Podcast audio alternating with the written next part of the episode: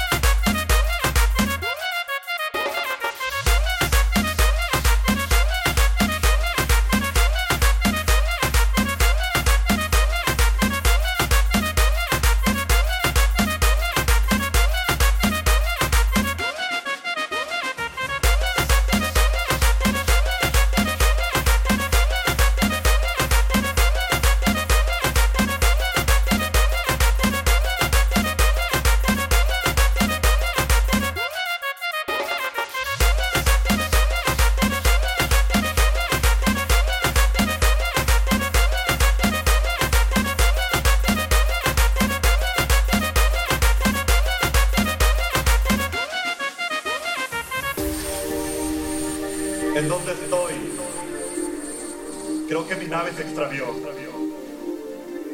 Pero no importa.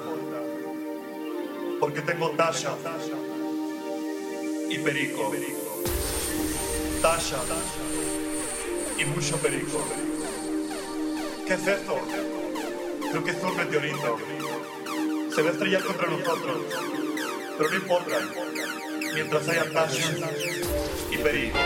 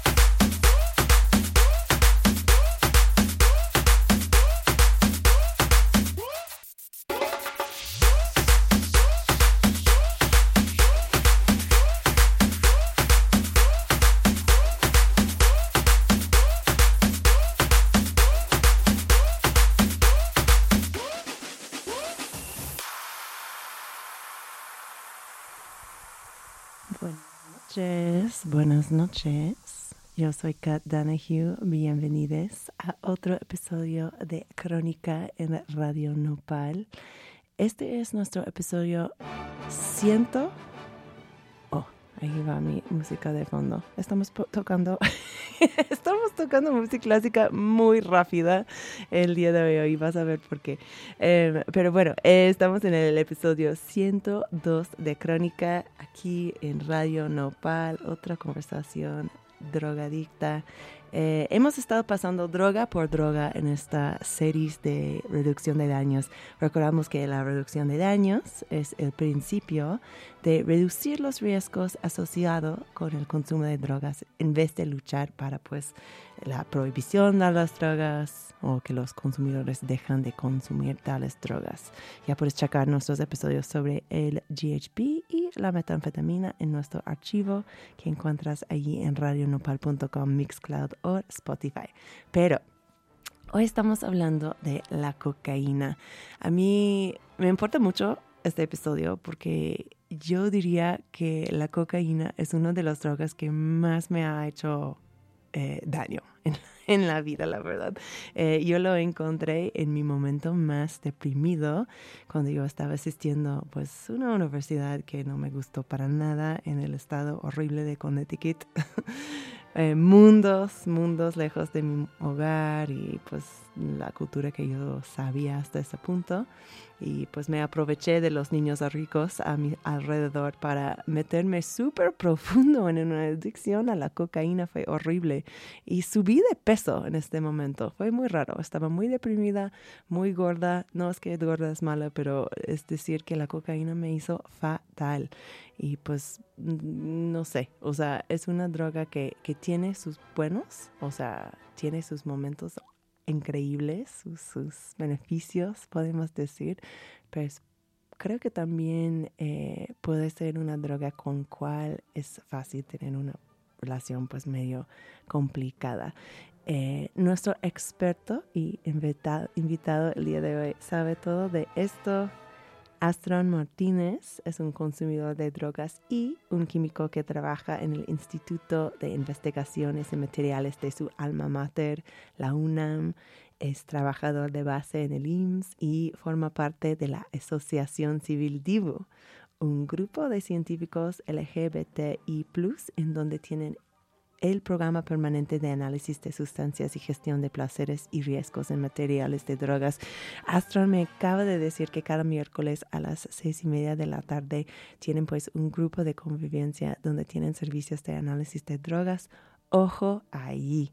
Y pues nada, sin más preámbulo, quiero presentar a Astron. Astron, Astro, mucho gusto. Bienvenido a Crónica. Muchas gracias. Estoy muy feliz de estar aquí hoy contigo. Está increíble que estás aquí y estoy muy feliz de estar hablándote de una droga que mm, a mí me encuentro súper complicado, la cocaína. Es muy popular, pero a, su vez creo que tiene muchas complejidades en su consumo, se puede decir. Tiene bastantes complejidades y efectivamente es muy popular, es la segunda droga más utilizada después de la marihuana. Tenemos un consumo muy grande en México y en todas partes del mundo. Entonces, sí, efectivamente, pues está como en todos lados. Y además tenemos una peculiaridad muy interesante, que es que se utiliza tanto por personas, eh, como bien lo dijiste, estos niños eh, snob, riquillos del norte de Estados Unidos, como también en las poblaciones más vulneradas. Personas que tienen muy bajos recursos utilizan crack, utilizan piedra, como digamos acá en México, que pues finalmente es cocaína también. Entonces pues tenemos ahora sí que la cocaína, la sustancia, en dos frentes, tanto para las personas con eh, un nivel socioeconómico bajo como personas súper ricas, ¿no? Entonces sí, abarca muchos lados, muchos frentes. Muchos contextos culturales aparte. Pues quiero empezar desde el principio, principio contigo, Astro. ¿Qué es la cocaína? La cocaína es una sustancia, eh, lamentablemente hemos, con esta quimiofobia enorme, eh, descartado eh, algunas drogas como drogas sintéticas y drogas naturales. Cuando esto no debería ser así, la cocaína la podemos hacer perfectamente de forma artificial desde cero en un laboratorio, pero la podemos sacar de forma más barata de las plantas, porque viene de ahí. Entonces es una sustancia que viene de una planta, una planta sudamericana, que de hecho acá tenemos un tabiquito hermoso que oh, contiene algunas hojitas preciosas. Es que Astro tiene en sus manos un paquete, o sea, que tiene, o sea, es como cinta, o sea, empacado súper eh, apretadito, ajá, tight. Dice común chocalita. ¿Qué es común chocalita? Es una población en Sudamérica que tuve la oportunidad de visitar eh, en estos viajes eh, de activismo y en estas cosas que hacemos, pues eh, ahí hablé con algunos activistas LGBTs, activistas de drogas, y justamente pues me regalaron este tabiquito. ¿El tabaquito que es? ¿Son hojas secas de coca? Ajá, eritroxilon coca, que es justamente eh, pues la planta de donde sale. Eritroxilon coca, la cocaína. Perfecto, ok. Entonces, la cocaína, ahí está.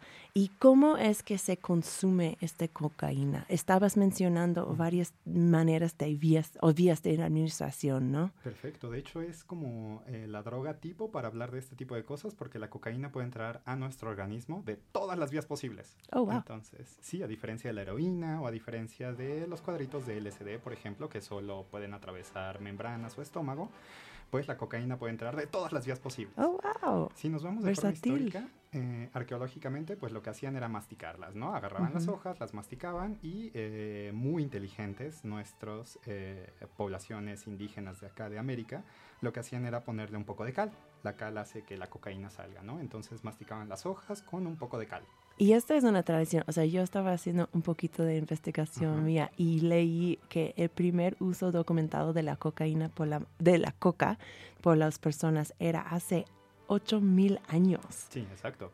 O sea, es mucha, o sea, mucha historia de esta droga y que, y que crece, como dijiste, o sea, en la selva amazónica y luego en las montañas Andes. Exacto, sí, sí, sí, en las faldas de los Andes encontramos la mayor parte, eh, Perú y Bolivia, pero actualmente el principal productor o país que produce es Colombia. Ok, ok, Colombia, perfectamente.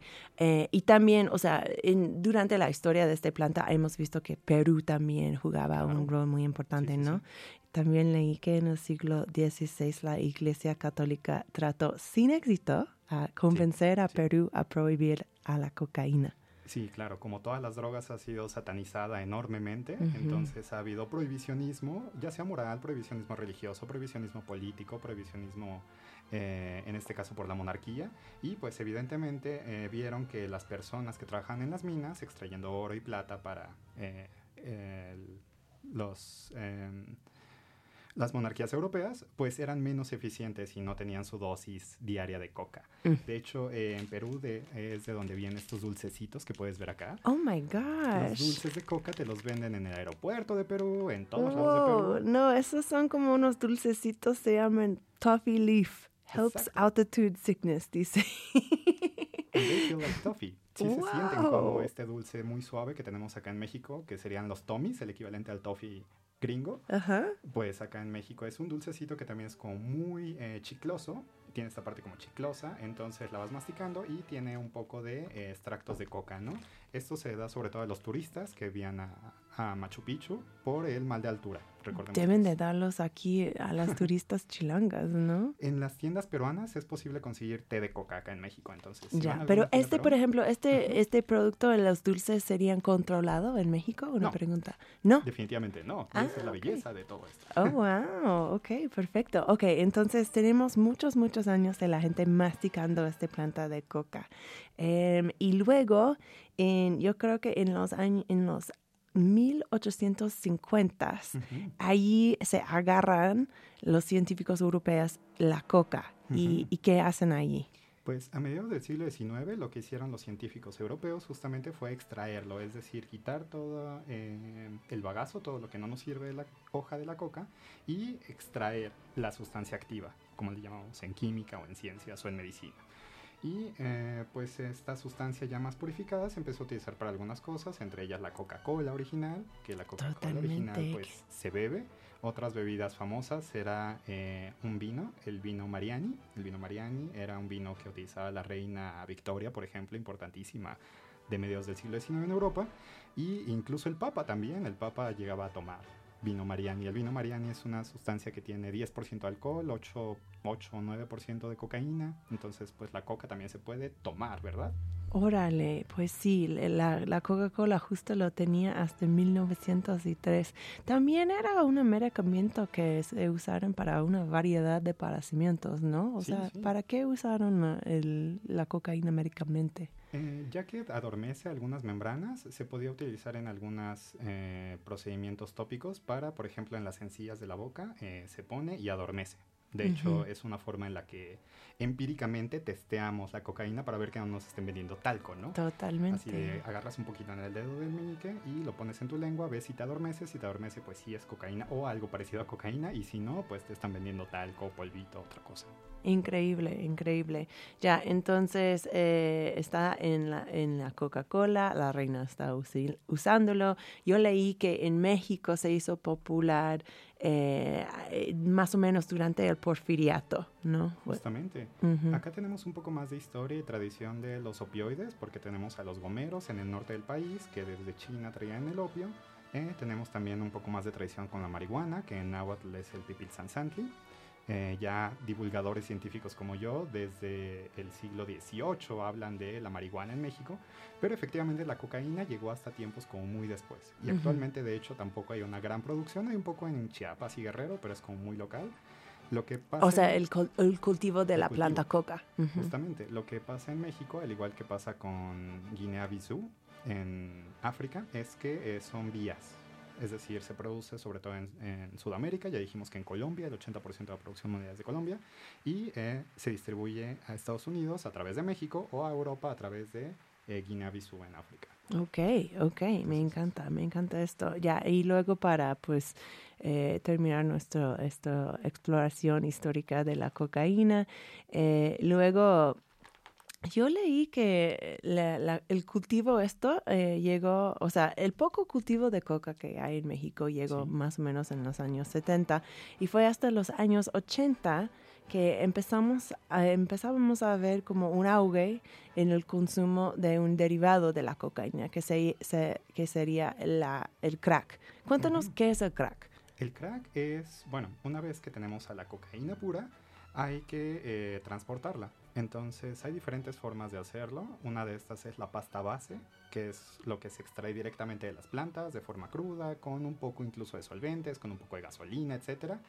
Y el crack es una versión menos refinada de la cocaína, que finalmente la tiene, pero en muchísima menor cantidad. Lo que se le pone es algo que todos conocemos, baking soda, bicarbonato de sodio o polvo para hornear, o royal acá en México, famosísimo para los pasteles, pues se le añade esto a la pasta base. Entonces lo mezclamos y en este principio químico de ácido base, pues al final obtenemos un producto muy adulterado, de muy baja calidad, con muchas impurezas, que eh, pues finalmente conocemos como crack. Y tiene este nombre porque al ponerlo en la cucharita y calentarlo, típico, ya saben, esta imagen que todos tenemos de las caricaturas o de otros lados, pues justamente hace unas burbujitas como crack, crack, crack. Ah, órale, yo no sabía de dónde venía el, nombre, qué interesante. Ya, entonces la gente lo enjalan más bien, lo cocinan y lo enjalan Exacto, para Exacto, vendría siendo la otra forma de eh, consumirlo, inhalando. Ok, perfecto. Y hay unas teorías de conspiración que no sé si han sido exactamente comprobado, pero a mí me encanta porque eh, se dicen que esto, o sea, este auge extremo que en el consumo de crack que pasó en los años 80 en, en México, igual que en los Estados Unidos, tenía que ver con la CIA de hecho, que estaba metido con los carteles, pues, de América Central y así. O sea, nunca se probó, pero en mi país es muy común que la gente dicen que la CIA llevó el crack a los barrios negros más que, más que nada, o sea. Claro, estas teorías eh, un poco conspiranoicas, sí, de teorías de conspiración, eh, tienen que ver mucho con geopolítica también, lo cierto es que tiene muchísimo que ver la geopolítica, lo cierto también es que tiene que ver eh, la política de los gobiernos y otras cosas que ya son un poco más de ciencias sociales, pero efectivamente tienen que ver, y me parece interesante que mencionas que es este auge en los años 70, justamente, ¿por qué no antes, cuando es una sustancia tan ancestral? ¿Por qué se esperaron al tiempo en el que justamente vino también esto de que los fluoruros en el agua son para controlar nuestra mente? O que tenemos que utilizar aluminio para evitar las ondas extraterrestres. o Roswell mismo. Porque es justamente este periodo en el que salen todas estas teorías ¿no? de conspiración. Sí, claro, claro. Em, pues eh, se nota que no eres tan creyente en estas, en estas teorías. 100% científico. ok, perfecto. Em, va, pues eh, sabes que eh, puede que eres un científico, pero sí elegiste un playlist bastante bueno para el día de hoy. Oh. Em, este, empezábamos el show con una, una rola clásica de la Ciudad de México, si no estoy equivocada, que es Tachas y Perico por Galaxia, oh. también conocido como Asiel Wesley. Cuéntanos sobre este rola y por qué lo traiste de crónica. Ah, y lo más importante que les pueden hablar al hablar de reducción de riesgos y daños, ya para entrar en tema de salud, es jamás mezclen sustancias. es lo más Ah, importante. ok. Y acá Galaxia lo que hace es mezclar tachas y perico. Ach. Entonces eso es terrible porque es la peor combinación que pueden hacer. Las personas que sabemos de química es así, ay, bueno, estás combinando fuego con agua, estás combinando agua con aceite, estás combinando tachas con perico. Cualquier consumidor que haya probado tachas y perico te van a decir que los efectos hermosos del MDMA, de las tachas o del éxtasis, va a disminuirse y el de la cocaína también se va a exacerbar. Entonces se van a nullificar y eso va a generar un proceso en el que finalmente gastaste dinero en vano. Ya, ay, Galaxia. Exacto, entonces no mezclen tachas y perico a pesar de que Galaxia les diga que lo hagan. Muy bien. Ok, y el- la próxima rola que ha- has traído es Efectos de la cocaína por Oh, el sí. Philly y sus aliados. Cuéntanos un poquito sobre este rola. O si quieres decirnos un poquito sobre esta canción. ¿Cómo? O si quieres decirnos algo sobre esta canción. Eh, si quieres, como tú me digas. Ah, sí. O igual podemos escucharla con nada más un poquito. Ya. Eh, pues sí, justamente mucha información de la que vamos a tener siempre desde la época de la revolución acá en México es a través de los famosos corridos. Claro. Teníamos corridos en la revolución mexicana, que es el tiempo en el que justamente llegó a tierras mexicanas eh, la cocaína, como bien lo mencionaste. Entonces, eh, los corridos se volvieron una forma pedagógica de transmitir ideas. Es una forma en la que la historia mexicana se ha transmitido, es una forma en la que también eh, las preocupaciones de ciertos pueblos y la ciencia se ha transmitido también a través de los corridos. Ah, perfecto. Y este Pues, es un narcocorrido que justamente nos habla sobre los efectos de la cocaína. la historia de las drogas en las cocaínas. Voy a repetir esta canción porque sí creo que es importante escuchar las letras. A ver. Y luego escuchamos y regresamos con más crónica.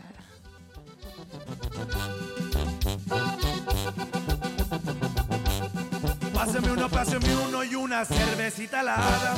El sueño me está atacando y eso no me gusta nada. Lo que quiero es espantarlo, sácamerlo de volada.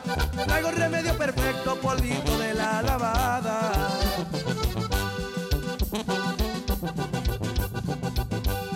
Cuando me pego un jalón se siente la adrenalina, se acelera el corazón, se me recargan las pilas, Maxim se siente el cerebro, rapidito va para arriba, no hay nada que se compare con efectos de la fina.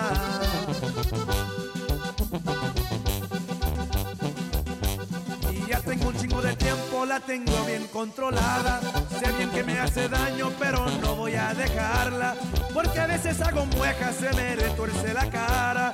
Se siente a toda madre traer la nariz.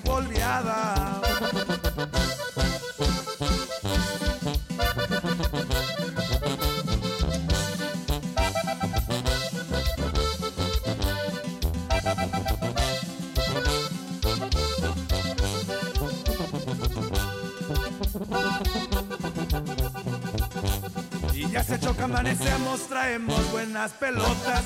Que me cante el Billy, la canción vida mafiosa. El polvo que yo traigo no es cualquier cosa. Saludos con Papanchito y puro California.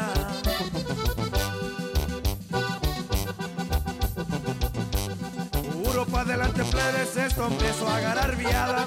Seguimos vaciando botes, seguimos en la parranda. Voy a darles un consejo antes de que yo me vaya. El diablo nunca duerme, no descansa, no descansa, no descansa con las rayas.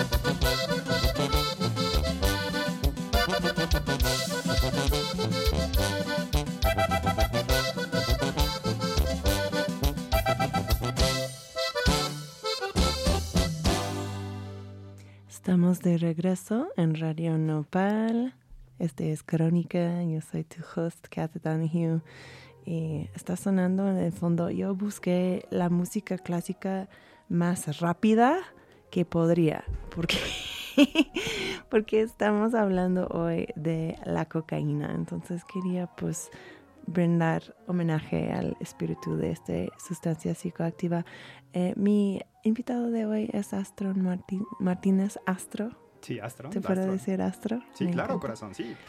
Eh, Astro, ¿por qué dirías que la gente toma cocaína? O sea, ¿en qué momentos, en qué contextos hoy en día, digo? Ay, pues eh, de los estudios que se han realizado, eh, creo que el público, sobre todo usuario de la cocaína, eh, ha cambiado a lo largo del tiempo. Podemos ver que ha sido una droga aspiracional, como por ejemplo, estoy seguro que has visto American Psycho, en el que es una persona súper exitosa, ¿no? Estos leones de Wall Street, estas personas que se dedican a finanzas y economía y están en ambientes muy competitivos, pues se ha notado que estas personas utilizan muchísimo a la cocaína, ¿no?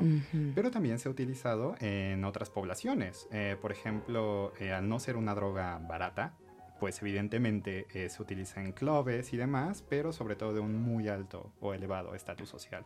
En cambio, el crack, como te mencionaba, que tiene un nivel socioeconómico más bajo y es mucho más fácil de conseguir, pues es consumido sobre todo por poblaciones o por personas en situación de marginalidad. ¿Hay mucho consumo de crack hoy en día en México? Completamente, sí, sí, sí. Ah, sí. De hecho, es muy interesante que el consumo de crack excede en algunas partes del país a el de la cocaína, el clorhidrato de cocaína, la cocaína en polvo que conocemos. Ok, ok, perfecto. ¿Y qué son los, o sea, hablando de cocaína en polvo, qué son los efectos que nos tienen físicamente? Ah, bueno, justo eh, lo que acabas de mencionar ahorita, esta parte en la que nos acelera con esta música clásica, pues la cocaína también nos va a acelerar. Para eso se utiliza, sobre todo para acelerar. Eh, sabemos que las drogas se pueden clasificar de una forma muy anacrónica en uppers y downers. Pues bueno, la cocaína es el upper para antonomasia, ¿no? Es lo que te va a subir. Cuando sientes que ya no das más en una fiesta, es cuando la gente se va al baño y se mete una raya de coca, ¿no? Por ejemplo, eh, cuando tiene ah, largas horas o largas jornadas de trabajo en los campos, por ejemplo, pues también van a utilizar piedra. Entonces, sirve como para esto. Es una droga que genera bastante agresividad. Entonces, en algunas poblaciones, en algunos rituales de iniciación, que seguramente has visto en los barrios populares de acá de México, en el que se pelean entre pandillas, se pelean entre ellos, o tienes que aguantar cierta cantidad de segundos que unas personas te den como muchos golpes y demás cosas físicas para poder ser parte de este club y unirte, es como tu bautizo, eh, pues ellos también utilizan la cocaína. Ya, ok. Entonces, básicamente lo que estamos diciendo es que puede causar desde felicidad, emoción, hacernos más despierta, aumentar la autoconfianza, que para ganar un pleito tal vez disminuir el hambre, o sea, hacernos trabajar. Eh, ¿Qué son algunos de los efectos pues no tan deseados que puede ocasionar un consumo pesado de, cocaína? Que es una droga completamente impredecible y eso lo eh, retomo de la experiencia que tú tuviste cuando dijiste que ibas en la universidad y que empezaste a ganar peso, justo cuando acabamos de decir que, bueno, la cocaína es un anorético, la, cocaína lo que debería de hacer es no darte hambre. Entonces, ¿qué es lo que pasó ahí? Algo muy común, ¿por qué estamos viendo que la cocaína tiene un efecto fisiológico en el que bajas de peso, pero en tu caso, en cambio, te dio más ansiedad y comías más y comías más? Esto es la cocaína, que es una droga muy impredecible. Entonces, ese es el principal peligro de esta sustancia, que a pesar de que en la literatura médica digamos, ah, bueno, quita el apetito, en otras personas va a aumentar el apetito, como en el tuyo, por ejemplo. Sí, y, y, y aunque te puede hacer como eh, hacer, querer más, hacer más actividad, en mi caso, como yo volví medio nocturnal y durante el día pues me quedé en casa como totalmente con cruda, o sea, dolor de cabeza horrible, que creo que es un efecto de... no sé si es un efecto de tomar cocaína pura, pero tomar la, la gran mayoría de cocaína que es disponible nosotros hoy en día. Un tema que quiero eh, tocar en esto, pues sí. Eh, he leído que también te puede, bueno, te puede hacerte necesitar defecar. Este es un, es un asunto, o sea, muy común cuando tomas tu primer rayo. Lo hemos visto mucho en los medios y en la televisión, en estas películas famosísimas, ¿no? En el que hay incontinencia fecal de las Ay, personas. Sí, exactamente. Ajá, muy como el café en este sentido. Eh, puede levantar la frecuencia cardíaca y temperatura, causar ansiedad, paranoia o, o, causar un comportamiento pues un poquito más arriesgado y en casos muy extremos, o sea, puede ocasionar un ataque de corazón, derrame cerebral y uso repetido puede llegar a dañar el cartílago de tu nariz. ¿Qué es este? Hay un vedette famoso de mexicana, ¿no? ¿Qué pasó esto? ¿Cómo se llama? Es muy interesante. No recuerdo, pero ha pasado con tantísimas personas en México que yo me pregunto mejor así de ¿a quién te refieres de todos? Oh, en serio, hay muchos que han pasado esto. Sí, eh, esta cirugía, bueno, esto que mencionas eh, se tiene que corregir con una cirugía y para los que no entienden esta parte nasofaringea, pues bueno, cuando inhalan mucha cocaína por la nariz, porque recordemos que hay muchas formas de consumir la cocaína, eh, pues se perfora el paladar. Oh, Entonces, al tener un paladar perforado, eh, pues obviamente hay muchísimos daños asociados a esto. Eh, puede haber muchas infecciones. En el caso de que, por ejemplo, utilicen las uñas largas para inhalar cocaína, algo muy común, mm. pues puede haber eh, algunos microorganismos, hongos, que entran aquí. Entonces, estos hongos pueden fácilmente proliferar en el paladar y eso es una cosa muy fea. Porque imagínate tener un hoyo en la boca y aparte tener hongos en el hoyo de la boca. es muy feo. Esto ha pasado con muchas celebridades y pues bueno, es muy vergonzoso para ellas, sobre todo para las que cantan. Como dijiste, hay vedettes, hay cantantes, hay personas de Televisa y de TV Azteca que han pasado por esto y pues justamente eh, tienen que irse al extranjero para hacer estas cirugías reconstructivas muy dolorosas para eh, tratar de eh, cerrar justo este hoyo. Sí, sí, sí. Wow, qué loco. Em, otra cosa que yo he escuchado mucho y, y, sé que es real, bueno, lo pongo así. Hace unos episodios tuvimos en el show eh, Héctor Meneses, que es un es un tipo que tiene un proyecto que se llama Conexiones Psicoactivas, que justo es un servicio de análisis de drogas que va a eventos y así. Y vino a platicarnos de este proyecto y que también trajo pues su equipo de laboratorio. Y testeábamos o sea, invitábamos que la gente traían pues diferentes sustancias y, y resulta que ese día todos trajeron cocaína. Oh. Y tuvimos, era muy interesante porque tuvimos una muestra de coca como una grapa de tipito, dicen que eran de 35 pesos, algo así. Otro amigo trajo una cocaína que compró para como 1200 pesos el gramo. Entonces, una variedad de cocaínas, ¿no? Y todas estas cocaínas llevaban contaminantes. Claro o sea, específicamente la metanfetamina. Entonces yo diría que pues un efecto también no deseado puede ser que la cocaína que crees que estás tomando pues ni es cocaína, o sea, puede ser como una sustancia totalmente diferente, ¿no? Claro. Sí, pues eh, entre el 60 y el 80% de toda la cocaína del mundo está adulterada. Órale. Entonces es un porcentaje muy alto. El 80% es enorme. Es, 3 de cada 5, 3 de cada 4.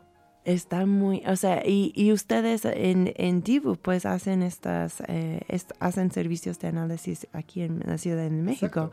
Es, eh, o sea, ¿lo ven igual a ese nivel local?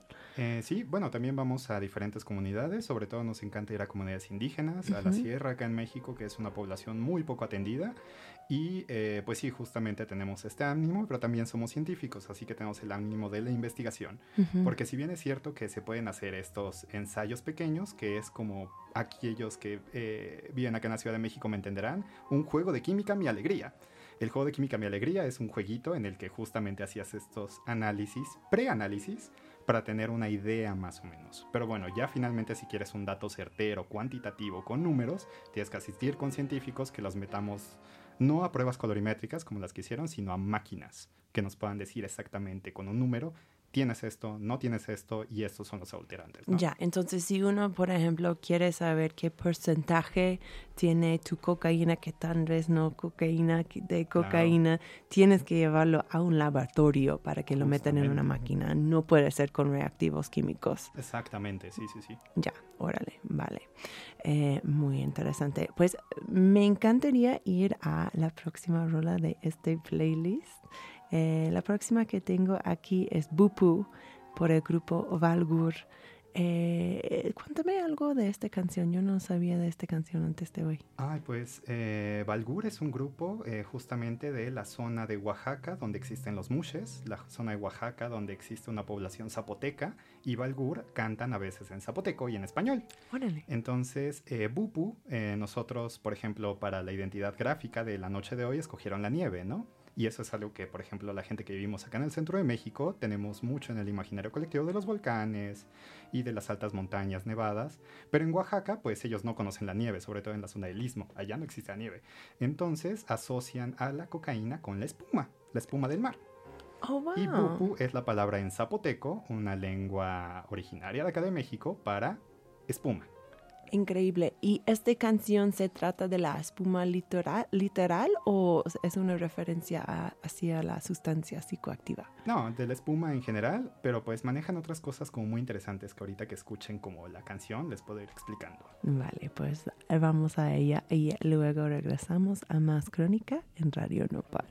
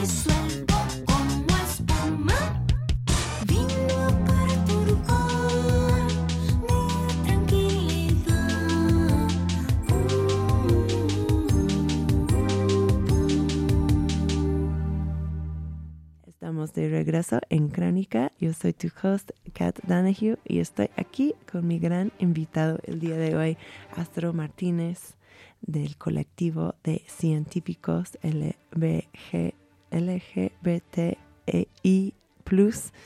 Divu, y también con su mapachito mascota eh, Raccoon que llevó con él. Que, Oh, que sí. tiene que ser como el, el, el foto, el foto de este episodio, creo. Ay, perfecto, súper, sí, sí, sí. Ponemos a Raccoon con las muestras de cocaína. Está Ya. Hermoso. Tal vez es buen momento de explicar cómo eh, empezó Divu y, y qué, hace- qué es que hace Divu. Hemos mencionado como cositas que hace, pero Claro. tal vez como hablar del grupo entero. Ah, bueno, hace un poco más de 10 años surgimos como un grupo universitario dentro de la universidad, dentro de la UNAM, aquí en México, porque eh, veíamos que había muchos eh, grupos sociales que hablaban sobre las drogas, había grupos sociales que hablaban sobre eh, grupos indígenas, sobre población LGBT, pero en todos estos grupos sociales, el 90% de ellos eran de ciencias sociales. Mm. Y la gente de ciencias naturales y exactas siempre estábamos muy rezagadas, muy en segundo plano, muy nada más nos invitaban cuando querían algo medio científico y nos dejaban hablar escasos cinco minutos y después ya. Entonces fue ahí cuando decidimos empezar un taller justamente de ciencia para población LGBT. Ah, perfecto. habláramos, eh, combate a las pseudociencias, algo así como Carl Sagan en Estados Unidos.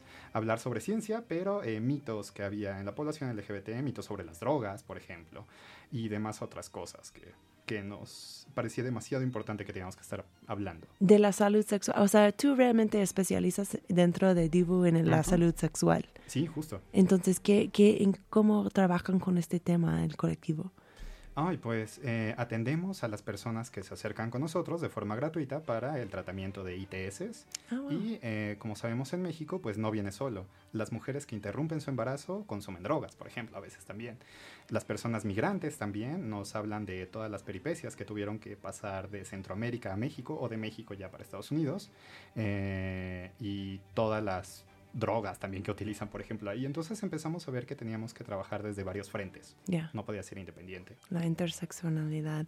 Pues qué chido. Y pues lo mencioné antes, pero ustedes tienen un grupo de convivencia de Divu los miércoles a las seis y media de la tarde, allí en Somos Voces, una librería que me encanta de la zona rosa que se Oh, enfoca sí. en temas queer. Sí, está increíble este lugar. Estoy muy feliz que se, se porque estaba cerrado un ratito. ¿no? Justo, sí, sí. Ya, entonces está abierto otra vez. Yay. Eh, va, pues regresamos a la cocaína. Um, a ver, entonces aquí me encantaría hablar un poquito de unas técnicas de reducción de daños Excelente. de que pueden practicar eh, los consumidores, los consumidores de, de la cocaína. O sea, si vas a tomar la cocaína, ¿qué se puede hacer para mitigar estos efectos pues, no deseados que habíamos mencionado? Completamente. Pues bueno, ya hablamos de que eh, no debemos de inhalar a través de la uña, como vemos en estas fotografías de David LaChapelle o estas eh, imágenes de Hollywood en el que las mujeres muy glamurosas inhalan cocaína con un sniff o con la uña misma del dedo, ¿no? Esto es una técnica terrible, por lo que ya les acabo de decir hace rato de las bacterias, así que les voy a enseñar una técnica que incluye una manualidad, así que te regalo uno de estos. Ok, perfecto. Tú serás Ay, el azul y yo seré el amarillo. Tenemos un post-it frente a nosotros para los radioescuchas y este post-it lo empezaremos a enrollar, un post-it común como los que vemos en cualquier oficina, de la parte que no tiene pegamento hacia arriba, ¿ok? Entonces, de la parte que no tiene pegamento, vamos a ir hacia arriba, hacia arriba, hacia arriba, hacia arriba y vamos a hacer una suerte de cilindro, una suerte de popotito Perfecto. o pajilla, depende de qué parte Ujú. hispanohablante nos estén llamando, una pajilla, un popote, y al final pues el pegamento nos va a ayudar a cerrarlo. Esto nos va a permitir hacer un sniff casero. Y no solo eso, como son post-it, tenemos de colores diferentes. De esta forma, en una fiesta hipotética, yo, Ah. Astron, tendría un post-it amarillo, Kat tendría uno azul, y todas las cosas ya en mi viaje de drogas que tenga enorme, eh, que son mías, por ejemplo, mis agujas, mi snifero, eh, mi porta tachas, todo lo mío va a ser amarillo, todo lo de Kat va a ser azul. Para que de esta forma no nos confundamos y al rato tú utilices mi jeringa o yo utilice tu snifero o cosas así, perfecto. Y pues de esta forma ya podemos con este pequeño cilindrito inhalar la línea de cocaína. Perfecto. Nunca lo hagan con un billete. Ok, nunca con un billete. Yo también he visto, por ejemplo, hablando de las mujeres glamorosas de Hollywood, he visto como collares con estos mini cucharitas de Exacto. cocaína escondido ahí, pero dices que estas no tampoco. Tampoco. eh, utiliza la técnica antigua del rapé y acordémonos que la cocaína tiene muchos adulterantes. Entonces, tantos solventes van a ir oxidando poco a poco el metal y estas partículas de óxido van a in- introducirse en nuestros pulmones, en nuestra nariz y generar un problema que a la larga puede ser la silicosis o otros daños Órale. irreversibles. Ok, ok, muy importante saber. Ok, entonces tener tu propio equipo para Tu usar. propio equipo. Ok, ¿qué más se puede hacer para, para reducir los daños de cocaína? Tomar mucha agua. Mucha agua. Importantísimo. Ujú. eh, el agua es algo indispensable en todos estos. De hecho, una estrategia de reducción de riesgos y daños que se utilizó en Europa mucho tiempo fue que cada cierto tiempo toda la gente eh, en una fiesta tenía que tomar tanta cantidad de agua, ¿no? Al final no fue tan bueno porque producía que esta agua se acumulara en el cerebro, pero bueno, eh, la Sí, cocaína... porque también puedes sí. tomar demasiado agua, ¿no? Exactamente. Ok. sí. Pero pues bueno, para la cocaína en particular, que aumenta muchísimo la temperatura corporal, sí es recomendable tomar agua y no hay dosis máxima. Ya, ok, perfecto, perfecto. Ok, tomar Bien. agua. Antecedentes cardíacos. Es muy importante que las personas que tienen hipertensión arterial, problemas cardíacos, etcétera, eh, prueben con otras sustancias que no son exactamente cocaína o vean muy bien eh, el tipo de cocaína que se están metiendo. Hay algo que se llama introcepción, que es la capacidad que tenemos exclusivamente los humanos para saber lo que está pasando con nuestro cuerpo. Mm. Es decir, eh, estar consciente de nuestros latidos cardíacos, estar consciente de nuestra respiración, eh, estar consciente del proceso de gastrulación y de cuando tenemos, por ejemplo, un mal en el estómago, una apendicitis. Todo esto es introcepción y en particular con la cocaína, esto lo tenemos que tener muy en cuenta. Tenemos que conocer nuestro corazón. Todo el mundo en casa toque su lado izquierdo, todos sabemos de la primaria dónde está el corazón, y empiecen a ver cómo se siente. Entonces, una vez que eh, tengamos esta parte en la que estamos en casa, estamos escuchando este programa de radio, espero que no muy emocionados o muy emocionados, vamos Seguro a sí, ¿no? notar que eh, la frecuencia cardíaca es de entre 60 y 100 latidos por minuto. Ok. Si esto excede de 100, ya estamos teniendo un problema. Ok, Esto ok. también lo pueden ver con, eh, ya saben, tomarse el pulso de la muñeca, tomarse el pulso en la yugular, tomarse el pulso en donde ustedes quieran tomarse el pulso. Si es más de 100, repito, ya tienen que buscar ayuda. Ok, ok. Entonces, este sí es un buen, un buen consejito. Em, a ver, re- regresando brevemente a la reducción de daños, eh, he, he escuchado que también, pues, cosas que pueden ayudarnos a, a, por ejemplo, de no hacer daño a la fosa nasal, sería como cambiar entre tus fosas Exacto, nasales cuando sí, sí. estás consumiendo. Em, y eh, leí en el internet que se puede limpiar tu fosa usando una solución salina después de consumir. ¿Recomiendas esto? Eh, no mucho. En México se empezó a popularizar este tipo de tratamientos, pero hemos visto que no, a la larga no es tan bueno porque vamos quitando el moco natural que deforma. Ah, ok, muy, muy bien. Exacto, y el moco tiene una función muy importante que es detener polen, patógenos, etc. Entonces, si lo cambiamos por agua, pues obviamente va a haber como problemitas ahí. Otra parte que tampoco es muy eh, utilizada o muy conocida es la parte de los lentes oscuros. Mm. Eh, recordemos que la cocaína va a dilatar las pupilas, entonces nos vamos a volver fotosensibles, entonces la luz nos va a Ah, dañar. Y luces muy fuertes, como por ejemplo los reflectores, la luz solar, etcétera, pues pueden ser un poco dañinos. Así que los lentes oscuros también son una meta. Órale, yo nunca sabía este, usar lentes. Em, y también otro que, eh, ¿quién me dijo? Ah, ah, era Andy Hirsch de, de Reverdecer. Shout out Andy. Mm. Me estaba diciendo que tener chicle a mano para el, el lockjaw, ¿no? Para cuando se Exacto. pone súper apretadito tu mandíbula. Exacto, o también los dulces ayudan mucho esta parte, sí, sí, sí. Ah, ok, ok. Dulces también. Em, perfecto, me encanta. Eh, y monitorear tu uso, obviamente. Am, ¿Y cómo reconocer un sobredosis? Ok, entonces tenemos este truco de, de la frecuencia cardíaca que es súper, Ujú, súper eh, útil. ¿Hay otros signos que tal vez alguien ha sobrepasado con la cocaína? Completamente. Por ejemplo, con la luz que todos tenemos ahora en nuestros celulares, podemos ver eh, la contracción de las pupilas, típico. Entonces podemos agarrar, en este caso, por ejemplo, agarraré a nuestro hermoso Raccoon Oh, y si paso la Raccoon. luz, vemos que sus pupilas no cambian de tamaño, Ah, no. como David Bowie. Raccoon, has estado festejando. Exacto. Ahí sabemos que Raccoon had too much. tuvo demasiado. Ok, ok, ok, perfecto. ¿Y uh, algún otro signo o esos dos? Sí, justamente eh, estos son los signos como a corto plazo. Ya. Pero tenemos que estar muy pendientes a los signos a largo plazo. Hay algo Ujú. que se llama formicación, que por favor no confundan con fornication.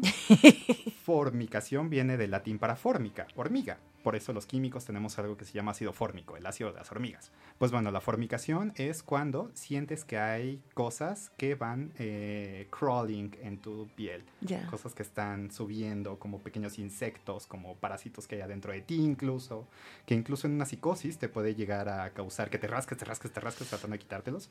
Pues bueno, una vez que empiezas a tener esa manifestación, es cuando definitivamente you had too much. Ok. Tienes que ir con un psiquiatra, específicamente alguien cognitivo-conductual, un psicólogo, para que empiecen a tratar algo que ya se está saliendo de control y ya empieza a dañar tu sistema neurológico de forma permanente. Ok, ok. Entonces, estos son un, una, eh, un, un paso que puedes tomar para, para eh, ayudar a solucionar el uso problemático a largo, largo plazo. En términos del corto plazo, o sea, sé por, di- decimos, por ejemplo, que la frecu- mi frecuencia cardíaca está demasiado alta o mis pupilos no están cambiando con la luz. ¿Qué, ¿Qué puedo hacer yo en ese momento para cuidarme? Ah, otra también la boca seca. La tener boca los seca. labios muy secos o tener la sensación de boca seca también. De hecho, para eso también sirve la goma de mascar o los dulces que te mencionaban antes. Eh, ¿Qué es lo que se tiene que hacer en este contexto? Primero, quitar a las personas del contexto de fiesta. Esto es lo más importante. Si estás en un antro, si estás en un club, lo primero que tienes que hacer es quitar la mayor cantidad de estimulantes posibles. Entonces, eh, pues quitar luces estroboscópicas, quitar música ruidosa, poner a la persona en un ambiente tranquilo y hacer algo que en psicología se llama técnicas de contención. ¿Qué es que esto? la contención de las personas es cuando una emoción se empieza a derramar y los sentimientos se empiezan a derramar. Entonces otra persona le ayuda a través de técnicas psicológicas para la contención, contener este sentimiento de tristeza extrema, este sentimiento de hambre desbordada, que por ejemplo es familiar contigo. Este sentimiento también de eh, eh, saltar mucho, por ejemplo, tener el movimiento de piernas, hay un nombre médico para eso. Cuando es particularmente un movimiento de piernas que no puedes eh, dejar de tener, pues esto tiene. Restless leg syndrome en Exacto. inglés, no Sí, sé cómo es en español. Sí, sí, sí. Ok, Piernas ujú. inquietas, pies inquietos. Ya. Eh, también eh, cuando se empiezan a automutilar, es decir, se empiezan a quitar, por ejemplo, uñas, padrastros, cosas así. Bueno, esto es algo que se tiene que contener. Esto es lo primero que se tiene que hacer. Y después, eh, pues ya son un poco más eh, técnicas como a largo plazo.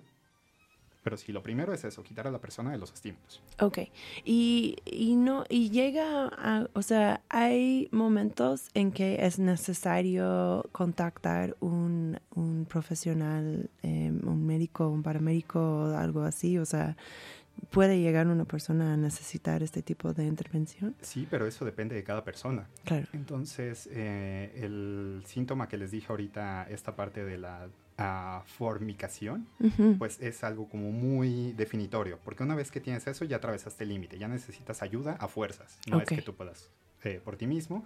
Cuando eh, empiezas a gastar demasiado dinero en eso, entonces tienes un consumo problemático.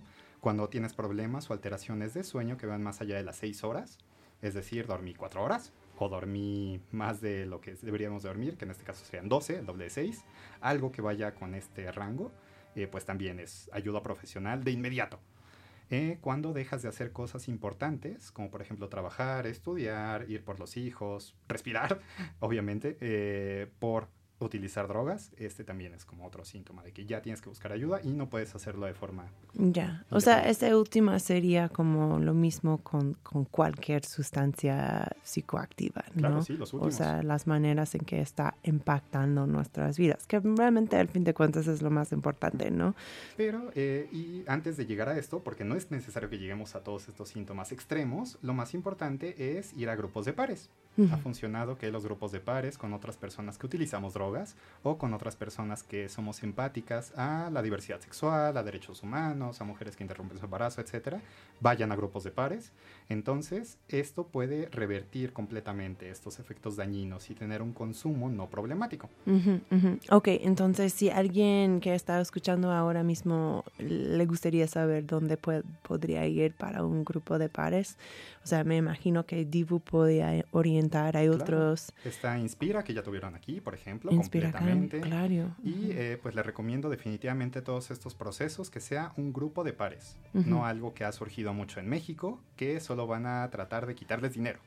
Claro, sí, sí, sí. Y también creo que algo que un eh, invitado previo ha mencionado, que sí es importante eh, saber de quién estás pidiendo ayuda, porque sí hay, hay diferentes grupos que no tienen pues la misma eh, filosofía de la reducción de daños, por Claro, ejemplo, claro. que te van a decir que pues ya, que tienes que dejar de tomar cualquier sustancia grupos psicoactiva recreativa.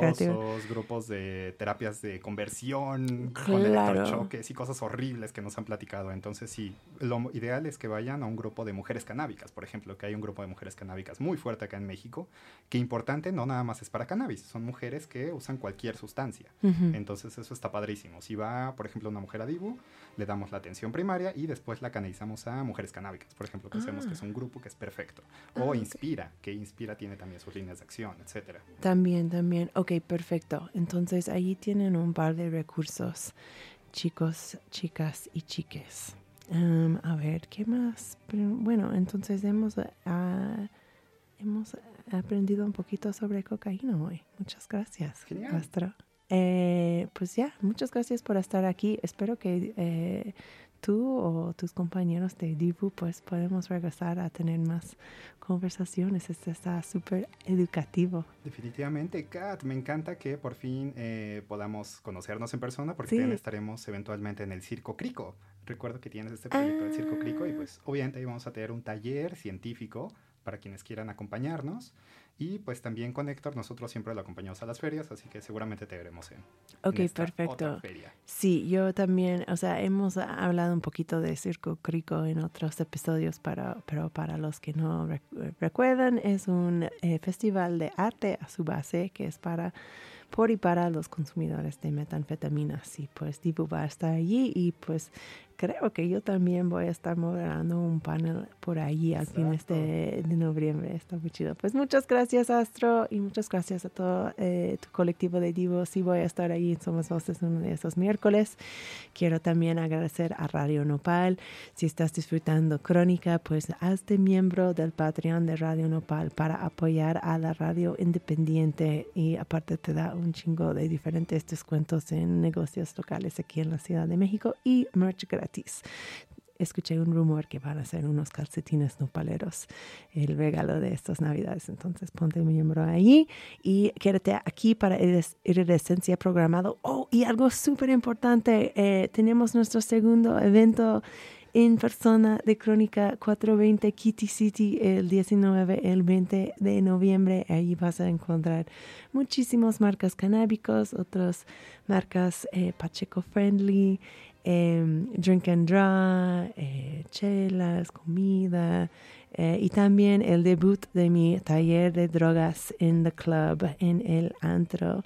Entonces, si estás como queriendo saber más de cómo protegernos como consumidores, como Fiesterics, pues ahí te voy a estar esperando para, con un poquito de información que he agarrado realmente de todos mis invitados en mis episodios de Crónica. Entonces ha sido una colaboración esta cosa.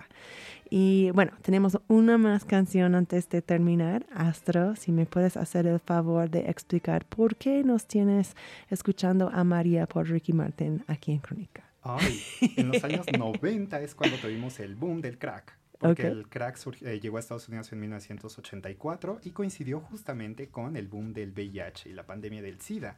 Entonces, pues estas dos poblaciones se juntaron y Ricky Martin es un exponente perfecto de esto en los años 90, ahora que ya salió del closet y pues escúchenlo, es una apología y una canción muy relacionada, vean el doble sentido que tiene con la cocaína. Pues me encanta. Y Astro, normalmente terminamos el show con un miau. ¿Quieres miau conmigo? ¡Claro! Uno, Ya, dos, tres. Miau. Un